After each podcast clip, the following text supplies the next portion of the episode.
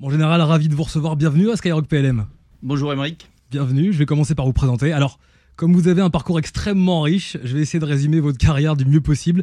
Vous êtes passé par la prestigieuse école de Saint-Cyr, vous choisissez l'infanterie et vous débutez votre carrière comme lieutenant au deuxième régiment étranger de parachutistes de Calvi. Vous prenez notamment la- le commandement de commando parachutiste. Vous restez à la tête de vos légionnaires comme capitaine commandant euh, de compagnie et vous intervenez en Irak, en ex-Yougoslavie, au Tchad et au Gabon, sans oublier euh, la Guyane. Guyane que vous rejoindrez euh, plus longuement après avoir été breveté de l'école de guerre et après euh, votre deuxième temps en régiment au 4e régiment étranger de Castelnaudary pour prendre chef de la division opération de l'état-major interarmé des forces armées en Guyane. Comme colonel chef de corps, vous commandez le 13e, euh, la 13e demi-brigade de légion étrangère à Djibouti après d'autres missions exigeantes en Côte d'Ivoire pour l'opération Licorne et en Afghanistan. Vous êtes ensuite le conseiller communication du chef d'état-major des armées et porte-parole. Vous êtes promu général alors que vous êtes conseiller coordinateur national du renseignement à la présidence de la République. Puis vous partez comme chef euh, de la conduite au centre de planification et de conduite des opérations, le fameux CPCO. Et euh, vous en prenez le commandement comme général de division. Vous êtes ensuite inspecteur de l'armée de terre et depuis le 31 juillet 2019, nous on s'en rappelle, hein, c'était quelques jours euh, après le lancement de Skyrock PLM, vous êtes nommé général d'armée et chef d'état-major de l'armée de terre. Un parcours donc très diversifié, très opérationnel, avec euh, de lourdes responsabilités aussi, on va en parler, en opération extérieure ou dans des lieux stratégiques euh, des armées. Avant de passer aux questions, aux nombreuses questions des auditeurs, il y en a beaucoup hein, pendant cette demi-heure, avec beaucoup de thématiques. On va mieux vous connaître. Moi, la première question que j'ai envie de vous poser, avec ce parcours et l'expérience que vous avez, comment s'exerce le, le commandement au sein de l'armée de terre, en fait? Plus précisément, est-ce qu'on commande de la même manière lorsqu'on est chef de section euh, de commande que lorsqu'on est numéro un de l'armée de terre Est-ce qu'il y a une espèce de, de- de tronc commun, une continuité entre le- les deux exercices? Alors, c'est en fait cette question-là, c'est très bien parce que je pense que le commandement, ou plus exactement l'exercice du commandement, c'est vraiment quelque chose qui est central dans l'armée de terre. Euh, c'est central pour plusieurs raisons. Euh, tout d'abord parce qu'en fait, dans l'armée de terre, euh, où le milieu fait qu'on commande de manière très décentralisée dans la vie de tous les jours, parce qu'on a une organisation qui est hiérarchique pour que ça fonctionne bien, mais aussi au combat, Mm. où euh, jusqu'au plus bas échelon, il y a toujours un chef en fait qui a euh, qui détient une part de la responsabilité du combat. Euh, donc il y a beaucoup de chefs et donc l'exercice du commandement est quelque chose qui est vraiment capital. Et donc ça veut dire que dans l'armée terre, tout le monde est un peu chef, depuis le caporal. Le caporal, il commande une équipe de, de 3, 4, 5 hommes. Euh, il est déjà chef et il a une vraie responsabilité. Et euh, le général ou le colonel ont aussi euh, une part de responsabilité et commande également. Et donc effectivement, l'exercice du commandement dans l'armée terre, c'est quelque chose qui est extrêmement important. Et le bon fonctionnement de l'armée terre, c'est ça, ça repose en particulier sur euh, bien commander, bien commander. Alors c'est quelque chose qui est pas facile, mais en fait comme un peu tout dans l'armée de terre, en fait on laisse pas jamais les gens se débrouiller tout seuls. Oui. C'est-à-dire euh, on prépare les gens à commander, et d'autant plus dans le domaine du commandement que finalement une des grandes caractéristiques de l'armée de terre, c'est que on est toujours en train de se préparer à, prendre la place de son chef, avec une vision positive des choses. Euh, pas, euh, pas voler la place de son chef, mais prendre la place de son chef. Et d'ailleurs, c'est bien fait puisque son chef euh, lui-même vous, prépare à prendre sa place. Et que naturellement, un caporal, la logique veut que ensuite il soit sergent. Qu'il soit caporal-chef ou sergent, et un lieutenant, il se préparera à prendre la place de son chef comme capitaine, et ainsi de suite. Donc, euh, intrinsèquement, c'est quelque chose, il y a une transmission du commandement. Mais il y a aussi quelque chose d'un peu plus euh, organisé et plus formalisé, euh, avec un gros effort sur l'apprentissage du commandement dans les écoles de formation initiale. Ça, c'est que ça soit pour un sous-officier qui fait, qui fait presque un an de formation à Saint-Mexan, pour un militaire du rang qui va faire entre 3 et 4 mois de formation initiale, et pour un officier à Saint-Cyr qui fait 3 ans de formation initiale. Donc on prépare les gens à exercer leur rôle de chef. Et tout au long de la carrière, ça c'est un peu les, les écoles de formation initiale, mais aussi un caporal, euh, un soldat qui passera caporal, il va faire euh, un peloton de, de caporal pour, un peloton d'élèves gradés, une, FGE, pour devenir caporal, ou euh, avant de prendre sa compagnie, il y a un stage de, commandant de formation d'unité élémentaire euh, qui va où on retourne pendant 3 à 4 mois en stage pour euh, recevoir tous les bons euh, les bons moyens, la, la bonne connaissance, et finalement aussi marquer, parce qu'en fait c'est bien évidemment une formation qui est un peu continue en unité, mais en fait ça marque un peu de manière formelle le changement euh, et ça prépare vraiment à la, à la fonction au-dessus. Donc maintenant, est-ce qu'on commande de la même manière? Heureusement non, j'aurais tendance à dire. Ça pareil. Je pense que quand on est chef de section, on donne des ordres Mm. et on envoie euh, le, le résultat dans la demi-journée. Bon, des fois dans la demi-minute, euh, et euh, disons la demi-journée en temps moyen ou la journée. Heureusement, quand on est CMAT, euh, on ne commande pas pour avoir des effets dans la demi-journée. Sinon, je sais bien que chacun, euh, c'est des échelles de temps sur les effets qui sont un peu différents. Alors des fois, je peux demander des choses qui doivent être aussi faites dans la minute, mais globalement, euh, c'est pas là que, que j'exerce vraiment mon rôle de CEMAT et que le chef de section, lui, euh, il peut pas donner des ordres qui soient faits pour l'année prochaine. Ça n'aurait pas de sens. Donc c'est un peu comme ça. Mais pour autant, après, euh, je pense que c'est quand même toujours un peu le même euh, processus. quand on est chef, déjà on reçoit des ordres, parce que où qu'on soit, on a toujours un chef au-dessus de soi et mm. on reçoit des ordres et on doit remplir une mission. Et donc pour remplir cette mission, on analyse la situation et on donne des ordres soi-même. Et après, on vérifie comment ces ordres-là sont exécutés. Et au bout, quelle est la différence, la différence entre ce qu'on voulait faire et ce qui a été fait et s'il a fallu s'adapter à la situation. Donc c'est à la fois la même chose, mais bien évidemment sur un peu des échelles de temps différentes. Bien sûr. Mais du coup, comme général, c'est un peu différent. Bah, en fait, ce qu'il y a, c'est que oui, moi, pour, pour, pour commander l'armée de terre, entre guillemets, déjà, je ne commande pas l'armée de terre tout seul. Hmm. J'ai une équipe autour de moi, une équipe qui, qui, est, qui, est, performante et qui connaît très bien son, son affaire. Et donc, euh, moi, je suis plutôt là pour donner euh, des ordres et des directives euh, avec des objectifs. Vous avez peut-être vu la vision stratégique. La vision stratégique, c'est pour préparer entre guillemets, c'est un rendez-vous qui est un peu donné dans l'armée de terre pour 2030. Euh, Alors évidemment, il y a beaucoup d'étapes et je ne vais pas attendre 2030 pour voir euh, ce qui se sera passé. Mais globalement, c'est une direction et des, ordres qui sont donnés dans une grande profondeur avec euh, des, dans, ces 10 années 2030, parce que c'est 2030, parce qu'effectivement, c'est une mission qui est lourde. On en reparlera un peu peut-être de la vision stratégique. Il y a des objectifs qui sont plus réduits et déjà, d'ailleurs, certains ont déjà été atteints. Mais c'est vraiment donner de la profondeur aux gens, de l'orientation, pour qu'ensuite, dans la chaîne de commandement, euh, les gens s'organisent, prennent eux-mêmes les décisions, déclinent ces ordres-là pour donner. Voilà. Et pour autant, comme je l'ai dit, c'est pas euh, attendre rendez-vous sur objectif dans 10 ans. Ça, c'est la grande direction. Euh, pour, je pense, pour bien commander, il faut bien comprendre comment les choses se passent en dessous. Donc ça, c'est l'organisation de la chaîne de commandement. Et en fait, il y a les comptes rendus de la chaîne de commandement, les, les retours de la chaîne de commandement avec des gens qui interrogent en disant très bien, vous m'avez demandé de faire ça, mais j'ai telle et telle difficulté, où il faut coordonner le travail de, plusieurs, parce que forcément, c'est quand même des, grosses machines qui sont, euh, qui sont complexes, qui sont efficaces, mais qui sont complexes. Et il faut avoir euh, une bonne connaissance de ce qui se passe dans l'armée terre. Donc ça, j'ai plusieurs moyens de, pour avoir une bonne connaissance de ce qui se passe de l'armée de terre, quelles sont les choses qui vont bien, quelles sont les difficultés, quelles sont les choses qu'il faut affiner ou réorienter, parce que finalement, ça ne correspond pas exactement à ce qu'on voulait. Donc comme j'ai dit, il y a d'abord la chaîne de commandement. Naturellement, la chaîne de commandement, elle communique du haut vers le bas et du bas vers le haut. Donc ça, c'est les premiers retours. mais euh, il y a beaucoup d'autres choses. Vous avez parlé, j'étais effectivement inspecteur de l'armée de terre. L'inspecteur de l'armée de terre, avec son, ses officiers d'inspection, c'est vraiment un peu euh, l'œil du, du CEMAT. Hmm. L'œil du CEMAT qui va régulièrement dans les unités, dans les régiments, euh, sur des inspections qui durent euh, quatre demi-journées, euh, où en fait on épluche le régiment. Et l'inspection y passe fréquemment, hein, c'est tous les deux ans. Donc c'est un scan qui est régulier. Et en fait, ça donne une vision. J'estimais que en fait, on avait une bonne vision sur un pas de 15 jours de ce qui se passait dans l'armée de terre. L'armée de terre, c'est quelque chose de très vivant, hmm. qui, bouge tout le temps, en hmm. fonction des missions qui lui sont données, en fonction de la situation, en fonction de la période de l'année et que l'inspection me donne, et, quand j'étais inspecteur, je donnais au CEMAT, une vision sur un pas quasiment de 15 jours. Euh, donc euh, donc c'est quelque chose d'assez fin. Et, il y a, euh, et moi-même, je vais dans les unités, ou sur une journée, je vais dans un régiment. Et, je considère d'ailleurs qu'avec un peu d'ancienneté, on, on, sent très vite comment fonctionne un régiment, si les choses vont bien, quelles sont les difficultés. Est-ce que les difficultés sont intrinsèques au régiment? Est-ce que c'est au contraire euh, qu'il n'a pas tous les moyens pour faire ou d'autres euh, d'autres problèmes un peu systémiques? On va essayer de vous connaître un petit peu plus euh, personnellement. J'aimerais savoir qu'est-ce qui, qu'est-ce qui a motivé votre engagement en fait. Si vous deviez par exemple choisir une période particulière, une fonction, quelle serait votre préférée? Je sais que c'est, difficile. Je pense que c'est, une question redoutable. oui, oui. C'est une question redoutable. Et objectivement, je pense que moi, je ne suis pas capable de mettre en avant quelque chose qui serait au-dessus de tout. Euh, déjà parce qu'en fait, on change de métier tous les deux ou trois ans. C'est ça. Ouais. Euh, pour faire des choses quelquefois très différentes, quelquefois un peu différentes, mais jamais la même chose. Mm. Et que donc, en fait, on a, on a euh, des périodes où, bien évidemment, les, les, les centres d'intérêt et les, les points d'effort ne sont pas les mêmes. Voilà. Et puis après, si je vais. alors évidemment, CEMAT, qui est, qui est encore un autre, une autre affaire. Quand on est responsable devant le CEMA de lui dire ok l'armée de terre est prête à remplir les missions euh, que vous lui donnerez c'est une vraie responsabilité et c'est une machine incroyable avec des avec des soldats euh, hommes et femmes qui sont incroyables quand ah. on les voit sur le terrain vous les voyez peut-être de temps en temps bien sûr on en parle voilà, beaucoup puis entre les deux euh, ben, quand vous êtes au CPCO et que vous et que vous exercez la continuité du commandement pour le SEMA c'est encore une autre dimension quand quand j'étais conseiller communication bien évidemment qui est, qui est, où je commandais des hommes assez différents des hommes et des femmes d'ailleurs assez différent des légionnaires que je commandais euh, chef de section. Et pour autant, qui, est là aussi d'une force incroyable.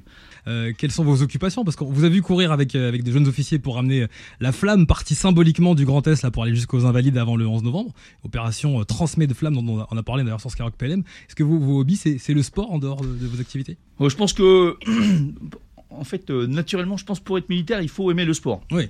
Je pense que c'est euh, celui qui aime pas le sport. Ça va être compliqué.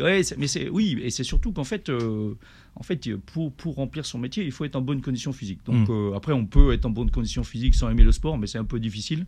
Et je pense qu'in fine, si au bout d'un moment, on aime toujours le sport quand on en fait. Donc donc oui, j'aime le sport. J'en fais beaucoup moins, bien évidemment, et, et j'aime bien courir parce que c'est la base de tout. Ça ne veut pas dire qu'il faut que les militaires ne sachent que courir, mais c'est quand même le meilleur compromis. Euh, et c'est finalement ce qui est quand même euh, le plus utile finalement dans sa préparation opérationnelle. C'est la base de tout. Donc oui, courir. Après, euh, je pense que c'est très bien de travailler aussi les sports collectifs. Et j'ai fait du hand où j'aime le badminton. C'est un peu moins un sport collectif et un peu plus un sport détente, mais c'est vraiment un très très bon sport. Donc j'aime beaucoup le badminton ou j'aimais parce que j'ai beaucoup, ça prend un peu plus de temps.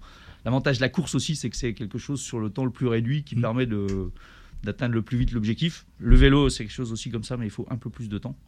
donc ça, c'est le sport, c'est important. Après, euh, hobby, j'aime beaucoup lire. Oui. Les livres, les livres d'histoire militaire en particulier. Euh, ça, c'est quelque chose qui Je crois qu'on aurait une question en rapport avec, avec la lecture tout Et euh, j'ai probablement un espèce de petit péché. J'aime aussi, j'ai beaucoup, en tout cas, je suis assez fan de wargame de oh, simulation. très bien. Mais ça, c'est quelque chose qui est très chronophage, donc j'ai arrêté. D'accord. J'ai l'espoir de recommencer un jour on va passer enfin aux questions des auditeurs. Vous êtes très très nombreux et nombreux à nous avoir envoyé des questions. On va essayer d'en poser un maximum. On va en profiter pendant cette, euh, cette demi-heure. Et on vous remercie d'ailleurs pour les nombreuses questions. Euh, alors, on peut pas toutes les traiter hein, dans cette demi-heure parce qu'on a dû faire un choix, notamment celui de pas traiter des questions euh, individuelles qui peuvent bah, trouver réponse au sein même du système de concertation, notamment. Hein. C'est un petit peu trop spécialisé techniquement. Je suis pas sûr que ce soit le système de concertation exactement. Le système de concertation, ça veut vraiment dire quelque chose de, si je peux vous interrompre. Oui, bien sûr, bien sûr. Quelque chose de, très précis. Ouais. En fait, il y a bien évidemment le, déjà la première chose quand on a des questions à poser, c'est la chaîne de commandement. Hmm. La chaîne de commandement, elle est responsable de tout. Il n'y a pas un, domaine où un chef peut dire ça, c'est pas mon problème. Ça ne veut pas dire que euh, le chef euh, est le seul à tout faire, mais en tout cas, le chef est responsable de tout. Donc, quand on a une question, la première chose qu'on a à faire, c'est logiquement la poser à son chef. C'est ça. Voilà, et qui doit trouver une réponse et qui, euh, qui est là pour vous répondre. maintenant, maintenant, il y a effectivement un système de concertation, mais avant ça, ou en tout cas avec ça, il y a aussi un système de représentation et c'est peut-être ça dont vous vouliez parler, mais peut-être concertation aussi, euh, représentation qui sont les, présidents de catégorie dans les régiments, puisqu'en fait le cœur de l'armée terre c'est les régiments, mais les, militaires qui nous écoutent le savent très bien, peut-être un peu moins les civils. Le cœur de l'armée terre c'est les régiments. Les régiments c'est euh, tous les régiments sont entre 800 et 1200, 1300 hommes. Donc c'est classe 1000 hommes. Euh, c'est un chef de corps qui exerce la, la, vraiment la la plénitude du commandement, parce que bien évidemment la finalité de l'armée de terre c'est la préparation opérationnelle, mais c'est au niveau du régiment où le chef de corps euh, va tout mettre en œuvre, que ce soit dans le domaine de la gestion des ressources humaines, probablement le plus important, parce que c'est le cœur de, c'est pas probablement, c'est le plus important. Le plus important. C'est le plus important. Et donc euh, la gestion de ces hommes, la gestion de ces hommes à la fois dans, euh, dans le parcours, dans leur, euh, dans leur parcours professionnel, dans leur engagement, dans les formations qu'ils doivent faire. c'est aussi la gestion des matériels, c'est-à-dire l'entretien, le maintien en condition opérationnelle.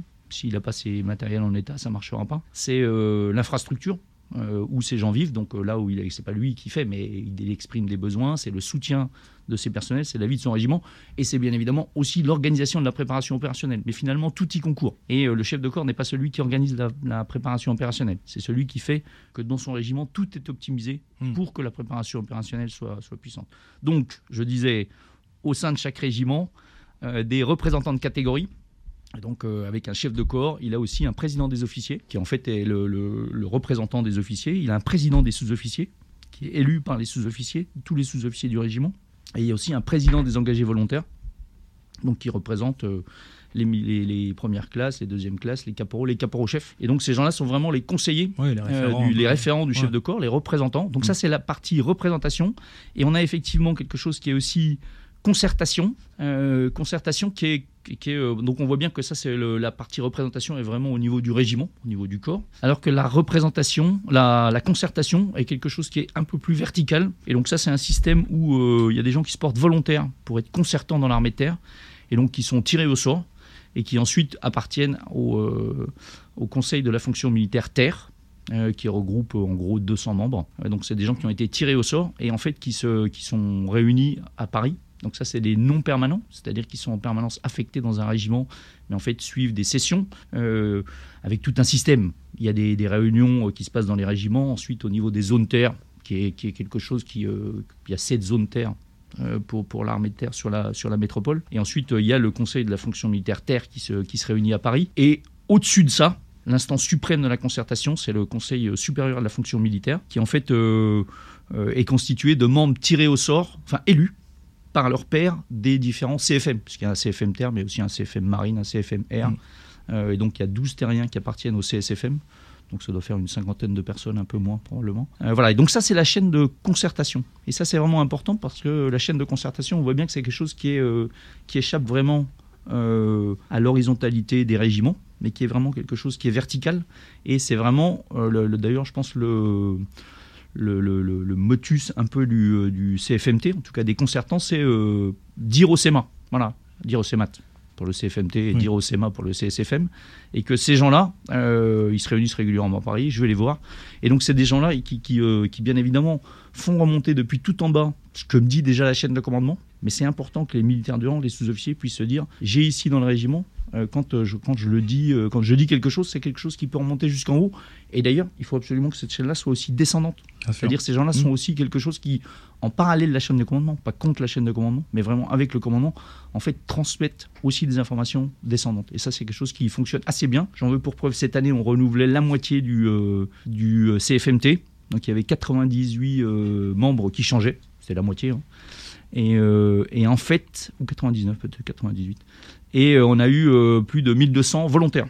D'accord. Voilà, pour, euh, pour 100 postes. Donc c'est pas mal, c'est très très bien. Bon, ben merci en tout cas pour toutes ces précisions. On, on parlait de lecture tout à l'heure parmi vos, vos hobbies. J'ai justement la première question. Elle est signée Raphaël. Lui, il est civil. Il souhaite devenir officier dans l'artillerie. Et il vous demande en fait quels sont les ouvrages militaires, c'est vrai, hein, les plus intéressants selon vous est-ce qu'il y en a Est-ce que vous pourrez nous en, en conseiller pour, pour Raphaël qui nous Quel est le meilleur métier de ma vie C'est compliqué. bon, déjà, bravo s'il a envie de devenir euh, officier euh, et, et, qui plus est dans l'artillerie. Mmh. Ça veut dire qu'il s'est déjà bien renseigné et qu'il a une idée précise. Donc ça, c'est très bien. Maintenant, ça dépend ce qu'il veut lire. Il y, a, il, y a, il y, a, des livres euh, qui sont très très bien faits, des romans qui sont très très bien faits. Il y a des livres un peu plus d'études de la stratégie qui sont très intéressants aussi. Euh, donc je ne choisirai pas, ou je lui en donnerai une petite liste plus exactement. Non, je pense que si on parle de livres, peut-être c'est-il qu'il y a euh, un prix littéraire dans l'armée de terre. C'est le prix Erwan Bergo. Okay. Tous les ans, il y a un jury euh, qui n'est pas constitué que de militaires, mais aussi de militaires, qui en fait choisit par rapport à un panel de livres, quel est celui qui, qui est le livre de l'année. entre guillemets, bien évidemment, c'est, le, je crois que le, le libellé, c'est qu'il faut que ça soit un livre écrit en français. il faut que ça soit un livre qui, entre guillemets, mette ou valorise ou mette en valeur les, ce qui fait, ce qui constitue le, le l'armée de terre. Et donc cette année, le jury, euh, dans sa grande pertinence, vraiment, a choisi euh, le livre Espérer la France, euh, qui est un livre écrit par Marc Leroy et qui en fait est tiré des entretiens qu'il a eus avec Hubert Germain. Donc Hubert Germain, pour vos auditeurs qui ne le connaîtraient pas, c'est un compagnon de la Libération qui a été lieutenant à la 13e DBLE pendant la, Deuxième Guerre mondiale, qui en plus après était un grand serviteur de l'État, était ministre. Et ce livre-là, qui est assez court, mais qui a une densité vraiment extraordinaire, euh, qui raconte la vie euh, d'Hubert Germain, qui est centenaire, qui est maintenant le dernier compagnon de la Libération euh, vivant, euh, qui est euh, quelqu'un qui a encore une lucidité et une profondeur incroyable. Euh, et donc ça, c'est vraiment le livre pour, pour Raphaël qui veut devenir officier, mais en fait pour tous ceux qui, qui aiment leur pays et qui ont envie de le servir, lisez ce livre, c'est extraordinaire. Espérer, Espérer la, France, la France, Marc Leroy. Allez, c'est noté. Il faut bien noter Raphaël qui nous écoute. On va démarrer par cette thématique. C'est quoi le soldat d'aujourd'hui, son devenir et, le recrutement? Question de, Tony. Il a 14 ans. Alors, il dit J'ai 14 ans, je suis attiré par le métier de soldat, mais je ne sais pas encore si je suis réellement fait pour m'engager. Quelles sont les, les qualités qu'il faut avoir pour être soldat? Est-ce que c'est possible de faire un test avant de s'engager, justement, quand on est un peu indécis euh, euh, comme, comme Tony, qui a 14 ans? Alors déjà, si on a envie d'être soldat, faut pas être indécis. S'il a envie d'être soldat, ça doit lui suffire. Il, il, peut l'être à 14 vraiment ans. y aller. Oui, ouais. oui, il a raison de se poser les questions. Mm. Et sa question de tester est effectivement euh, pertinente. Ça veut dire quoi? Qu'est-ce qu'il faut être pour être soldat aujourd'hui? Être soldat dans l'armée de terre, je pense que je pense qu'il faut être motivé. Il faut être motivé parce que euh, non pas, je ne suis pas quelqu'un d'exclusif, je ne dis pas que c'est le seul métier, mais en tout cas c'est un métier qui est particulier et qu'on ne peut pas faire sans motivation, hmm. Sans, sans intérêt et sans vraie adhésion. Donc oui, il faut être motivé, il faut être motivé, il faut avoir envie de travailler en équipe, il faut avoir envie de faire un métier un peu extraordinaire, avoir, avoir envie de une vraie relation euh, avec son pays, parce qu'en fait c'est quelque chose qui est, éminemment lié. Et ça, il s'en rendra, bien évidemment compte. Euh, il faut avoir envie de, il faut avoir envie de faire du sport. Il faut avoir envie d'avoir une vision, enfin une, une, vie un peu euh, d'être projeté en opération extérieure, de sortir, de, voir tout un tas de choses. Donc je pense que c'est d'abord la motivation, la motivation et la détermination. se dire que ça sera effectivement pas un métier comme les autres, mais que euh, et que ça sera pas, c'est pas la voie de la facilité, objectivement. Il y a tout un tas de métiers qui sont probablement plus faciles, mais qu'en fait, il sera jamais tout seul, et qu'il y a tout un système qui l'aidera euh, finalement à, euh, affronter les, les, difficultés, en tout cas la réalité de ce métier-là. Voilà. Donc je pense que c'est ça. Maintenant, généralement, le, il me semble que l'image moyen, c'est quelqu'un, c'est un jeune, hein, bien évidemment, je pense que ça doit être 20, 22 ans, 20 ans probablement. c'est généralement quelqu'un qui a le bac, mais ça c'est le point moyen. Hein. On a aussi des noms de bacheliers, euh, et, je pense que ça, c'est une des vraies caractéristiques de l'armée qui donne ses chances à tout le monde. C'est-à-dire, c'est pas le. quand je dis c'est pas le niveau scolaire au départ qui détermine, si bien évidemment. Euh, pour autant, euh, même, même sans, sans, bagage scolaire au début, c'est toutes les, toutes les portes sont ouvertes. Voilà. Et, le, et l'armée de terre et les armées donneront sa chance à tout le monde. On parle d'escalier social. Je pense que ça, c'est vraiment quelque chose qui est important. Et comme j'ai dit, en fait, euh, bah, il sera première classe, ensuite il sera caporal, ensuite il aura la possibilité, s'il veut, euh, de devenir sergent. Et, un sergent, un jour, peut être officier. En fait, c'est vraiment la détermination et l'engagement qui, permet de, garder toutes ces chances-là. Donc j'ai dit, ça, c'est les gens, euh, il peut y avoir pan diplôme, bac, point moyen. Et après, on a des, des bac plus 2, bac plus 5. Et c'est des gens qui, après ça, s'engagent directement pour être officier. Donc il y a tout le panel, mais euh, c'est bien quelque chose euh, qui est une progression. Et en fait, euh, on ne s'engage pas à un niveau donné pour y rester. Et aujourd'hui, par exemple, 55% des sous-officiers sont d'anciens militaires du rang. D'accord, ok. Voilà, donc sous-officiers de tous les grades. Voilà, et, et 50%, 50 des officiers sont d'anciens sous-officiers ou militaires du rang. Alors il faut être sportif, on l'a dit. Oui, ça, sportif, euh, ça, va de soi. Mais, euh, mais oui, mais on recrute pas les, les, champions, euh, des champions olympiques. Hmm. ça n'aurait pas de sens. En fait, c'est bien ce qu'on va juger, c'est la capacité du garçon à progresser et l'envie qu'il a. Et si l'envie, il réussira. L'auditeur avait raison de dire j'aimerais bien tester avant. Ça, hmm. je pense que c'est important parce que c'est effectivement un métier où c'est difficile euh, de savoir exactement ce que c'est. On a une idée, euh, bon, mais c'est difficile finalement de comprendre ce que c'est sans avoir fait. Et il existe des métiers, je pense que c'est important, il existe des solutions pour un peu tester. En particulier, c'est des préparations militaires euh, qui sont entre 5 et 10 jours ou entre 10 et 30 jours pour d'autres formules, qui permet finalement d'être un peu intégré dans le système militaire et de finalement comprendre comment c'est et de ne pas idéaliser. Ça, c'est important parce qu'en fait, euh, le métier militaire, c'est, euh, je pense que c'est déjà une des grandes caractéristiques, autre grande caractéristique, c'est qu'on attend beaucoup. Il faut être, euh, il faut être capable d'être patient euh, parce qu'en fait, euh, on est dans une machine, comme j'ai dit, qui est complexe, qui fonctionne bien et qui en fait euh, nécessite que tout le monde soit prêt. Donc, quand ça fonctionne très bien, on n'attend pas beaucoup. Des fois, on attend un peu plus. Et c'est que des fois, attendre fait partie de la mission. Voilà. Et donc, il faut savoir attendre. Mmh. Exactement. Mmh. Pour les chefs, ça veut dire que dans ces moments-là, il faut savoir occuper ses hommes, donner du sens. Pour les soldats, il faut savoir profiter de ces moments-là pour entretenir son armement, pour se remettre en condition et toujours être prêt parce que ça peut redémarrer très très vite. Voilà, donc je pense que ça c'est et donc c'est bien. Je pense que quand on fait une préparation militaire, ça c'est quelque chose qu'on touche du doigt. Et c'est important d'aller voir parce qu'en fait il n'y a pas d'équivalent ailleurs. Et que euh, une, une, des caractéristiques aussi c'est que quand vous allez vous engager dans une entreprise, vous dites euh, voilà ce que je sais faire, est-ce que vous avez besoin de moi? Et en fait euh, dans l'armée ça va pas être ça. Hmm. parce qu'en fait les gens ne vont pas arriver en maîtrisant le métier sur lequel on les attend. Mais euh, c'est plutôt quelqu'un qui va dire euh, j'ai envie de m'engager, j'ai envie de servir la France. Et nous, on va lui dire bah, toi, je pense que voilà ce que tu pourrais faire. Et on va dis-moi ce que tu as envie de faire dans les, dans les panels de métiers que je te propose. Et je vais t'apprendre à faire ce métier-là. Et donc, je pense que c'est important euh, d'essayer d'aller toucher du doigt concrètement ce qu'est le métier militaire. Dans les métiers, pas tout de suite, mais sur le, la manière de vivre, les relations entre les hommes et les femmes qui y vivent. Et ça, je pense que c'est capital.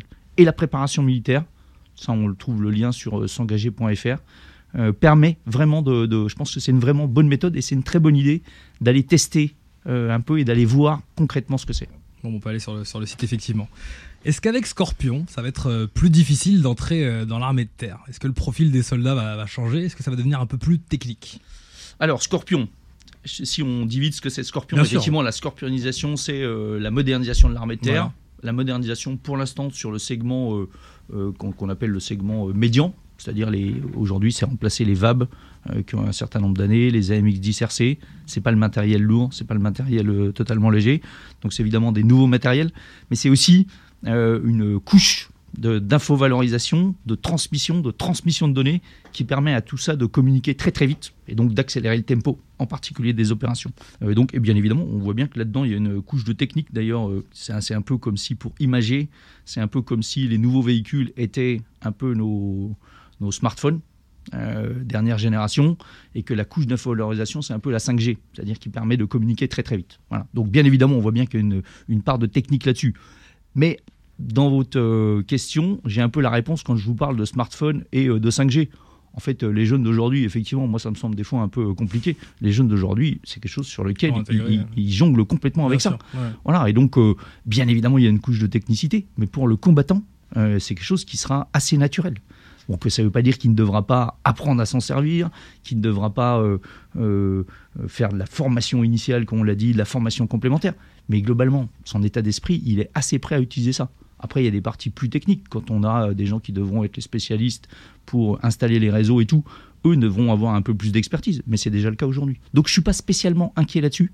Bien évidemment, c'est un nouveau défi pour l'armée de terre. Mmh. Euh, scor- scorpionisation, infovalorisation, dans la manière dont on va exploiter ça au mieux. Mais euh, pour les jeunes soldats, je ne suis pas trop inquiet. On répond à vos questions sur Skyrock PLM, on en profite. Question du soldat Nurchi et du brigadier Vincent, réserviste opérationnel au sein de l'armée de terre, qui voudrait connaître un petit peu l'avenir de, de la réserve opérationnelle. Les évolutions de leur mission majeure, est-ce que si les réservistes toucheront les équipements de l'armée euh, euh, d'active Et enfin, il souhaite aussi savoir s'il est à l'étude euh, la réduction du délai entre la réalisation de la mission et la perception euh, de, de la solde. hein, c'est bien comme ça qu'on dit pour les militaires. Voilà, c'est sa question. Alors déjà, je salue les réservistes. Il y en a qui nous écoutent. Oui. Des, des- des gens qui sont euh, deux fois volontaires. Ils sont volontaires pour, ou en tout cas deux fois disponibles. Ils sont disponibles pour leur métier, ils sont disponibles pour les pour l'armée de terre. Ça, c'est vraiment très très bien et on a besoin d'eux. Aujourd'hui, euh, la réserve, on a atteint l'objectif qu'on s'était fixé de recruter en gros 24 000 réservistes. 24 000 réservistes, je crois que c'est en gros 5 000, euh, 5 000 officiers, 7 000 sous-officiers, 12 000 euh, militaires du rang. Donc c'est quand même quelque chose qui est assez conséquent. Où situe-t-on pour l'emploi de la réserve opérationnelle? Euh, Déjà, on a considérablement évolué depuis 2015, quand on s'est fixé nos objectifs 24 en termes d'emploi. Aujourd'hui, la mission prioritaire des réservistes, c'est vraiment l'engagement sur le territoire national. Ça, c'est la priorité. C'est la priorité parce que, déjà, c'est euh, une des missions qui incombe à l'armée de terre, et ça, c'est important, et pas à la réserve, à l'ensemble de l'armée de terre. Mhm. On fait les mêmes missions. Et la deuxième chose, euh, c'est que c'est de cette manière-là euh, que l'armée de réserve contribue le mieux à la réalisation de la vision stratégique qui, pour l'armée de terre d'active, dans un premier temps, est se préparer à la haute intensité. Et donc c'est là que la réserve met le plus utile et en fait nous permet le mieux à l'armée d'active de se concentrer sur la préparation de la haute intensité et la réalisation de la vision stratégique. Donc ça c'est la première étape. Il faut aussi en P2 que les réservistes euh, ils fassent de la préparation opérationnelle et de l'entraînement et qu'ils fassent bien évidemment de la formation. Et ça c'est assez naturellement. Pour autant, dans la vision stratégique, il y a le projet numéro 2 qui concerne les réserves, qui a, un objectif qui est un peu en deux, euh, en deux volets. Il y a tout d'abord le volet euh, utiliser la réserve opérationnelle pendant la montée en puissance, comme je l'ai dit. Pendant cette phase-là, il faut bien évidemment qu'on simplifie et qu'on améliore le fonctionnement et la gestion administrative un peu euh, de, la réserve, parce que je pense qu'elle est un peu gérée, et en tout cas, on était sur une, une notion plutôt, un objectif et une gestion euh, quantitative. On recherchait à atteindre notre objectif de 24 000. Aujourd'hui, on l'a atteint. Il faut qu'on passe à une vision qualitative des choses. Donc ça, c'est ce qui est en cours. En particulier, il y a le sujet euh, de réduire les délais de paiement euh, entre euh, l'activité qui est réalisée et le, le versement sur, sur le compte bancaire, ce qui est quelque chose qui est important. Mmh. Et ça, la mise en place de, de- de différents systèmes informatiques, une meilleure connexion avec Internet va permettre d'avancer un peu plus vite. Bon, après, euh, on n'en sera pas à, euh, une fois que j'ai fait un jour de réserve, je serai payé le soir. On n'en sera jamais là. Non. Je pense que ça, c'est quelque chose, parce que là aussi, c'est un système qui est complexe, qui est bien organisé, mais qui est complexe et qui mérite d'être vérifié. Et donc, il y aura toujours un délai. Mais je suis d'accord, il y a des délais. Quand on me parle de trois mois, c'est insupportable. Trop loin, donc on peut C'est trop loin. Mais, mais globalement, je pense qu'il ne faut pas rêver. Ça ne descendra pas en dessous du mois. D'accord. Parce que c'est le cycle de fonctionnement euh, de, l'armée terre et que l'armée terre, les gens sont payés tous les mois. Ce qui est déjà une évolution par rapport. Mais ce qui est une bonne évolution. Après, mm. si c'est des gens qui veulent être payés euh, au bout de la journée, en fait, euh, c'est pas dans la réserve qu'ils y arrivent. Je, suis désolé. D'ailleurs, je pense qu'ils viennent chercher autre chose que strictement être payés à la fin de la journée. Maintenant, il y a un deuxième volet dans le projet numéro 2 qui est, et c'est une réflexion, donc je n'ai pas la réponse, c'est un objectif euh, sur lequel on, est en train de travailler, c'est quel est le rôle de la réserve, mais c'est un, peu la question, quel est le rôle de la réserve euh, pour une armée de terre euh, qui se prépare à la haute intensité et qui s'engage en haute intensité? Donc il y a différentes pistes. Est-ce qu'il faut rester comme on fait actuellement, qui est probablement le système le moins coûteux et qui est assez utile aujourd'hui pour l'armée de terre Est-ce qu'il faut qu'on aille un peu plus loin parce qu'on considère que les menaces sur le territoire national pourraient être plus militarisées et revenir à ce qui existait avant, une forme de défense opérationnelle du territoire.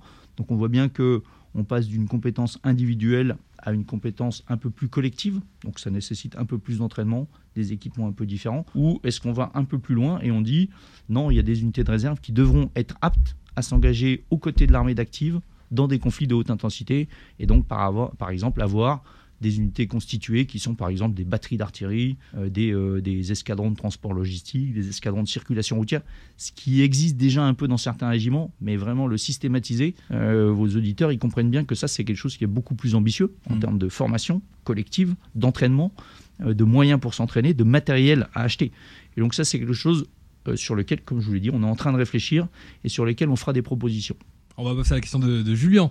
Julien, il a 17 ans. Alors il dit euh, j'ai pas envie de faire de longues études, j'ai envie de faire une carrière dans les chasseurs alpins, mais j'ai entendu dire que beaucoup quittaient l'armée après le premier contrat. Est-ce que ça veut dire que c'est difficile de, rester plus longtemps? Alors je pense qu'il y a, euh, déjà, il dit j'ai pas envie de faire de longues études, il a raison, mais il faut toujours en faire un minimum. Oui. Et ce qui est fait n'est plus à faire, et ce qui est pris est pris. Donc euh, pas de précipitation, finis tes études et le niveau sur lequel tu souhaites aller ensuite. Ensuite, combien de temps les gens restent Déjà, on fait signer un contrat de 5 ans, c'est le contrat moyen. Euh, et quand quelqu'un, au bout de 5 ans, part, euh, et en fait, il a rempli son contrat. Vous comprenez bien quand j'ai parlé d'escalier social et euh, de la manière dont les gens se préparent à occuper leur poste. il faut 10 ans pour faire un adjudant quand il a commencé sergent. Donc si les gens restent que 5 ans, j'aurai plus d'adjudant. Donc il y a bien évidemment des gens qui doivent continuer. Et assez naturellement, des gens le font, puisqu'on a un système qui est, qui est globalement assez bien rempli. Donc il n'y a pas une difficulté à rester. C'est euh, les gens, c'est selon ce qu'ils sont venus chercher et selon ce qu'ils sont venus trouver. Hmm. Voilà, mais ça dépend de lui. Voilà, en fait, la plupart des gens, euh, on a de la chance d'avoir des, jeunes Français qui s'engagent, qui sont euh, qui sont extrêmement généreux, exigeants aussi, mais extrêmement généreux. Et quand ces gens-là ont envie de continuer et qu'ils ont le niveau, bien évidemment, c'est aussi notre intérêt de les conserver. D'accord. Donc c'est pas quand quelqu'un s'en va au bout de 5 ans, c'est qu'il a estimé qu'il avait trouvé ce qu'il avait vu au bout de 5 ans. Mais c'est une petite partie. Hmm. Et euh, aujourd'hui, je crois que le renouvellement au-delà de 5 ans, c'est euh, plus de 45 à 50% dans les chasseurs alpins. C'est-à-dire entre ceux qui poursuivent comme militaires du rang, mais ceux qui sont aussi, euh, qui ont changé de catégorie, qui sont déjà devenus sous-officiers. Donc qui ne s'inquiètent pas. C'est, oui, bien évidemment, il y a de la sélection, parce qu'on garde les gens dont on a besoin. Mais les gens motivés et qui veulent continuer restent. Voilà, ça dépend de leur envie et de leur Exactement, absolument. Alors on va passer au thème de, l'équipement avec une question de Xavier. On a parlé tout à l'heure de Scorpion, on a défini un petit peu ce qu'était Scorpion. Euh, on parle évidemment de Scorpion régulièrement comme, comme l'avenir hein, pour les équipements de l'armée de terre, mais c'est compliqué de savoir ce que c'est vraiment.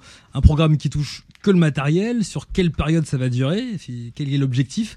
Rajoute aussi la question d'Adam, ils sont, ils sont tous les deux civils. Pourquoi avoir choisi le système Félin il y a plusieurs années? Du coup, pour que ce soit clair hein, pour nos auditeurs, je précise que Félin, euh, c'est l'acronyme de Fantassin à équipement et liaison intégrée. C'est un système de, combat euh, individuel destiné aux soldats de l'armée de terre en place euh, actuellement dans les forces.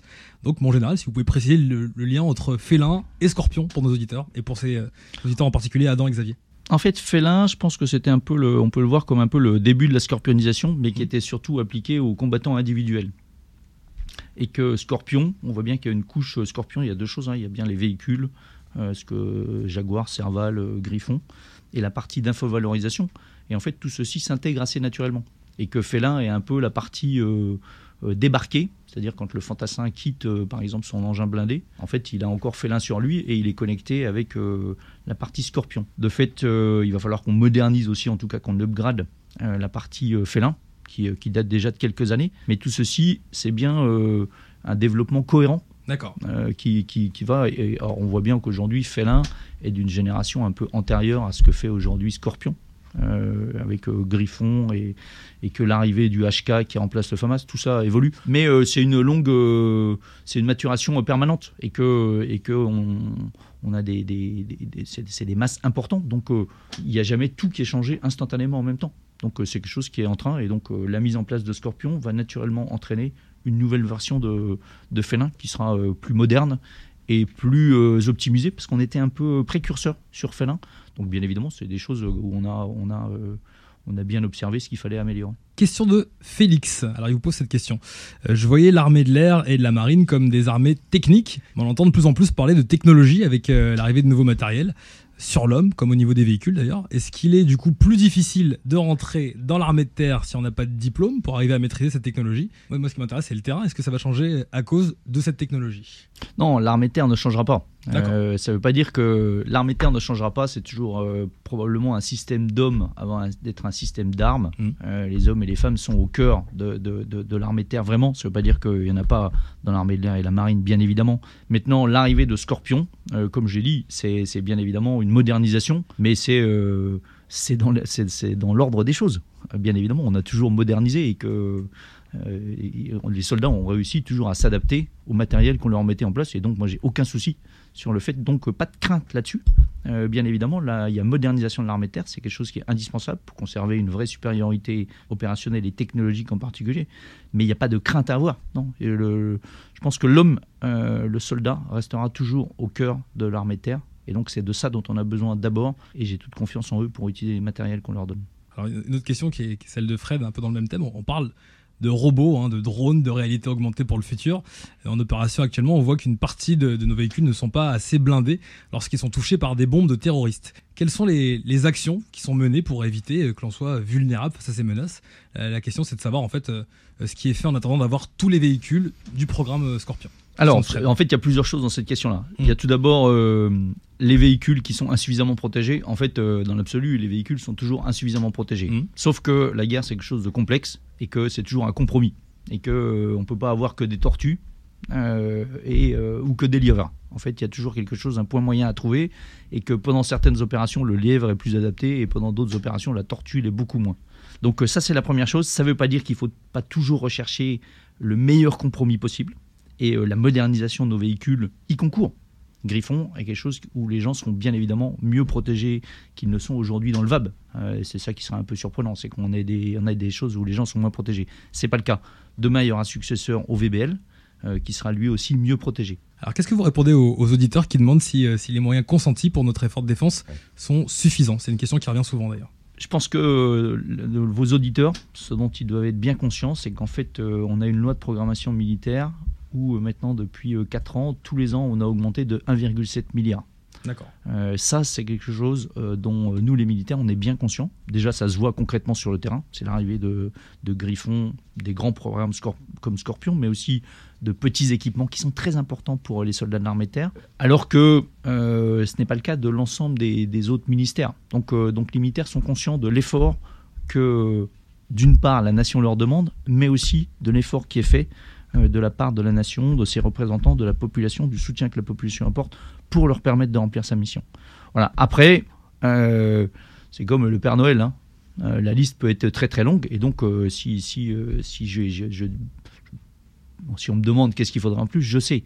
Mais néanmoins, veillons à déjà bien utiliser ce qu'on nous donne, à optimiser le fonctionnement, à rationaliser nos affaires et à être à continuer à pouvoir répondre aux sollicitations des ordres qu'on nous donne pour remplir nos missions. Il y a près de 3000 blessés psychiques depuis 2010, plus de 580 blessés physiques sur ces dix dernières années, plus de, 50 morts hein, depuis le début de l'opération Barkhane.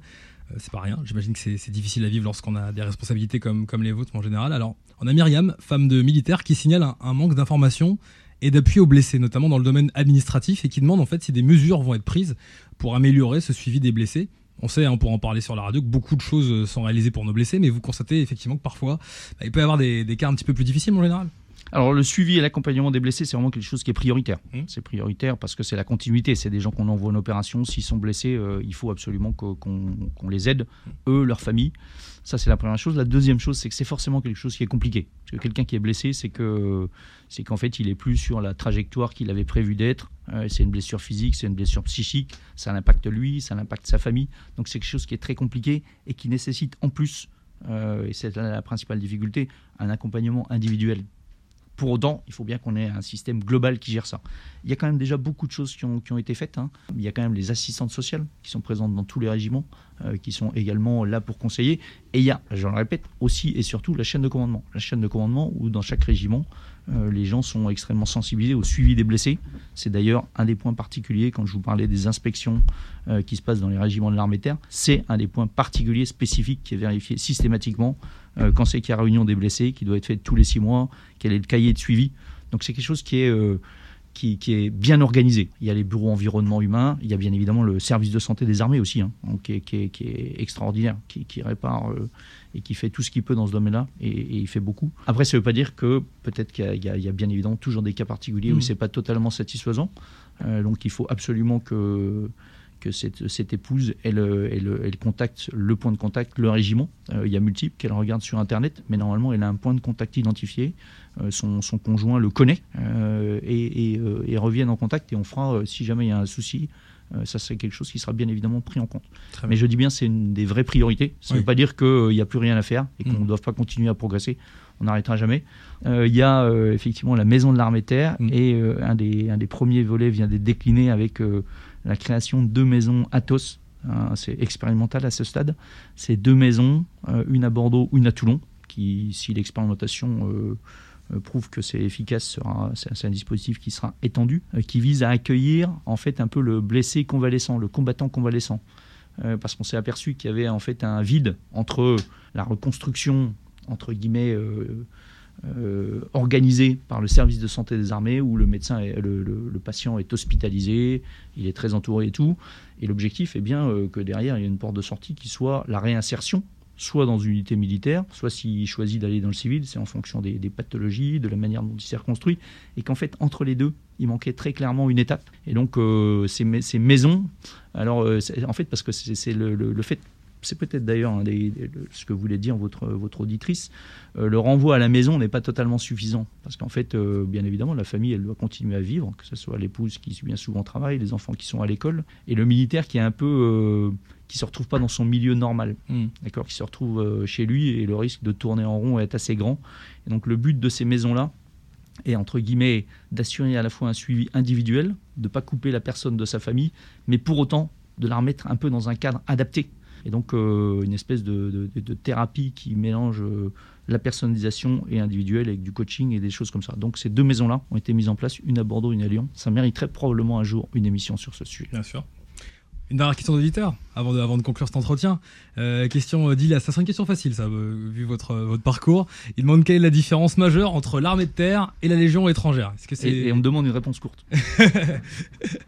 Alors, je pense Bonne que la première chose, non, non, ça on va faire rapide. Oui. La première chose, c'est que la Légion étrangère fait partie de l'armée de terre. D'accord. Il n'y a pas de discussion. Elle remplit les mêmes missions, elle a les mêmes règlements, elle a les mêmes modes de fonctionnement. Ça, c'est la première chose. La deuxième chose, c'est que la vraie spécificité de la Légion étrangère, où elle est différente, et pas différente parce qu'elle veut être différente, mais différente parce que structurellement, c'est que la Légion étrangère, elle recrute des étrangers. Des étrangers, aujourd'hui, ça doit être 150 ou 160 nationalités différentes, et que bien évidemment, euh, ça nécessite ça, ça induit certaines différences dans le fonctionnement. Et maintenant, avec un peu de recul, euh, ce que je constate, c'est que fondamentalement, c'est pas différent. La seule euh, nuance, c'est que quand vous devez former la cohésion, la cohésion d'un groupe pour aller au combat, ce qui est quelque chose d'extrêmement fort, euh, quand vous partez de jeunes Français qui appartiennent à leur pays, qui parlent la même langue, ça nécessite probablement un effort moins important et moins structuré et moins organisé que quand vous... il faut aller voir là aussi une section d'engagés volontaires à Castelnaudary où vous avez euh, 40 à 60 engagés volontaires, Mhm. non seulement qui ne parlent pas français, mais en fait qui parlent des langues différentes. Et tout ça, vous devez en faire un groupe cohérent qui, euh, un an après, sera prêt à partir à la guerre. Voilà, sous les ordres de son chef de section. Et donc, ce que je constate, c'est que les règles qui sont appliquées euh, à la Légion étrangère, les règlements sont les mêmes, mais la modalité, les modalités, entre guillemets, c'est seulement quelque chose qui est travaillé, c'est comme si c'était tracé un peu avec un crayon un peu plus gras et sur lequel on appuierait un peu plus fortement. Mais c'est la même chose. En général, c'était un, entretien euh, très passionnant. Merci en tout cas pour toutes ces réponses très précises et qui montrent euh, votre passion. Euh, Skyrock PLM est de plus en plus écouté chaque jour. Est-ce que vous avez un message pour terminer cet entretien adressé à nos troupes qui sont en train d'écouter dès maintenant cet entretien et qui sont en train de nous regarder également sur la chaîne YouTube? Alors, à nos troupes, déjà, je leur dis qu'elles ont la chance d'avoir une radio, non pas des militaires, mais pour les militaires. Et je remercie euh, Skyrock pour, pour cette initiative-là. C'est quelque chose qui est vraiment très très bien. Et, euh, et les questions que vous m'avez posées et euh, votre niveau de connaissance montrent combien c'est important et utile. Ça, c'est la première chose. Et la deuxième chose, je vais leur dire que j'ai totalement confiance en eux, j'ai besoin d'eux, parce que l'armée de terre, elle fait face à des défis. Il y a la vision stratégique qui donne la direction, mais j'ai toute confiance en eux et je sais que je peux compter sur eux pour atteindre ces objectifs. Voilà, donc bonne journée à tous et qui se mettent rapidement au travail. Au nom de toute l'équipe, je vous remercie beaucoup, mon général. Merci beaucoup. Merci à vous. Sur terre, sur mer, comme dans les airs. Skyrock PLM.